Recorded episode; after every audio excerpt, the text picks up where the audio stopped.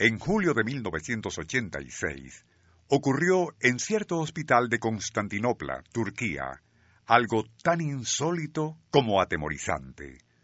Justo cuando la parturienta comenzaba a expulsar al recién nacido y el médico que la atendía ayudaba a extraer la criatura, parpadearon los reflectores y fallaban algunos equipos electrónicos. En esa semi-obscuridad, los presentes de aquella sala de partos contemplaron atónitos algo increíble. El bebé parecía brillar con un halo verdoso. Una de las enfermeras se desmayó, otras retrocedieron impresionadas, mientras el médico, aún protegido por la mascarilla y guantes de goma, rápidamente colocó al infante en una incubadora para mantenerlo aislado. Según lo reportó la agencia noticiosa AP, posteriormente y por medio de un contador Geiger para medir radiación, se comprobó algo que más bien parecía extraído de una película de ciencia ficción. El detector en cuestión, al ser colocado junto a la piel del recién nacido, indicaría un nivel bastante alto, tanto así que la radioactividad parecía ser lo que hacía que emanara de la niña acabada de nacer ese fulgor verdoso. Nuestro insólito universo. Cinco minutos recorriendo nuestro mundo sorprendente. Según lo reveló posteriormente el periodista sueco Thomas Relikok, enviado a cubrir la noticia, la madre de aquella criatura radioactiva, al enterarse de que parecía haber dado a luz una niña con ese problema, sufrió un shock nervioso. Peor aún, al ser examinada, pudo comprobarse que ella también presentaba síntomas de contaminación radioactiva. No así el padre de la criatura, ausente, y de quien no se dieron mayores detalles.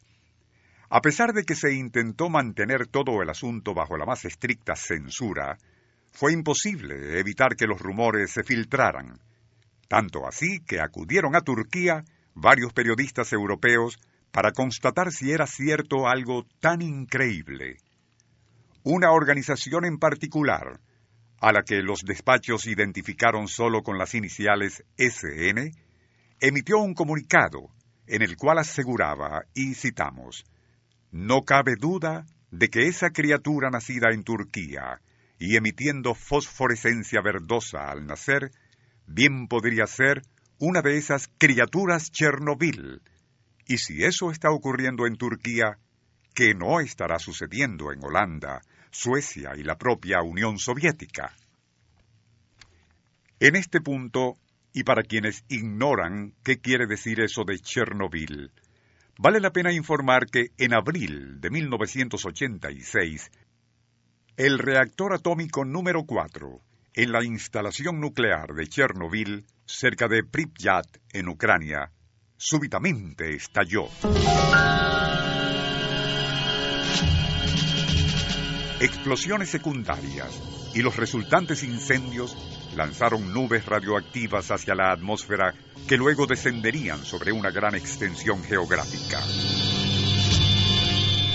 Dicha radioactividad se esparció por gran parte de la Unión Soviética, de la que Ucrania formaba parte, así como considerables áreas del norte, este y oeste de Europa, e incluso Turquía y otros países.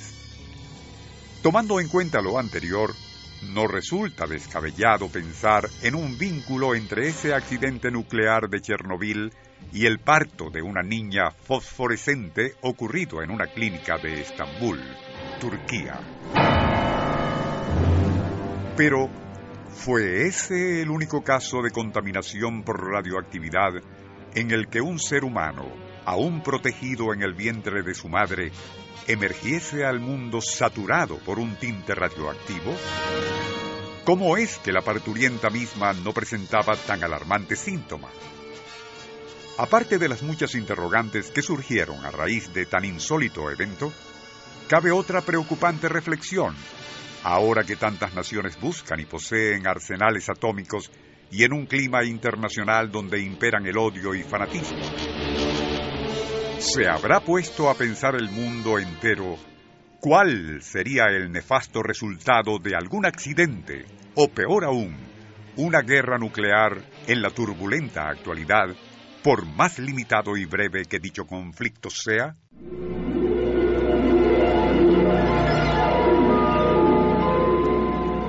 Nuestro insólito universo. Email insólitouniverso.hotmail.com Autor y productor Rafael Silva. Apoyo técnico José Soruco y Francisco Enrique Mijares. Les narró Porfirio Torres.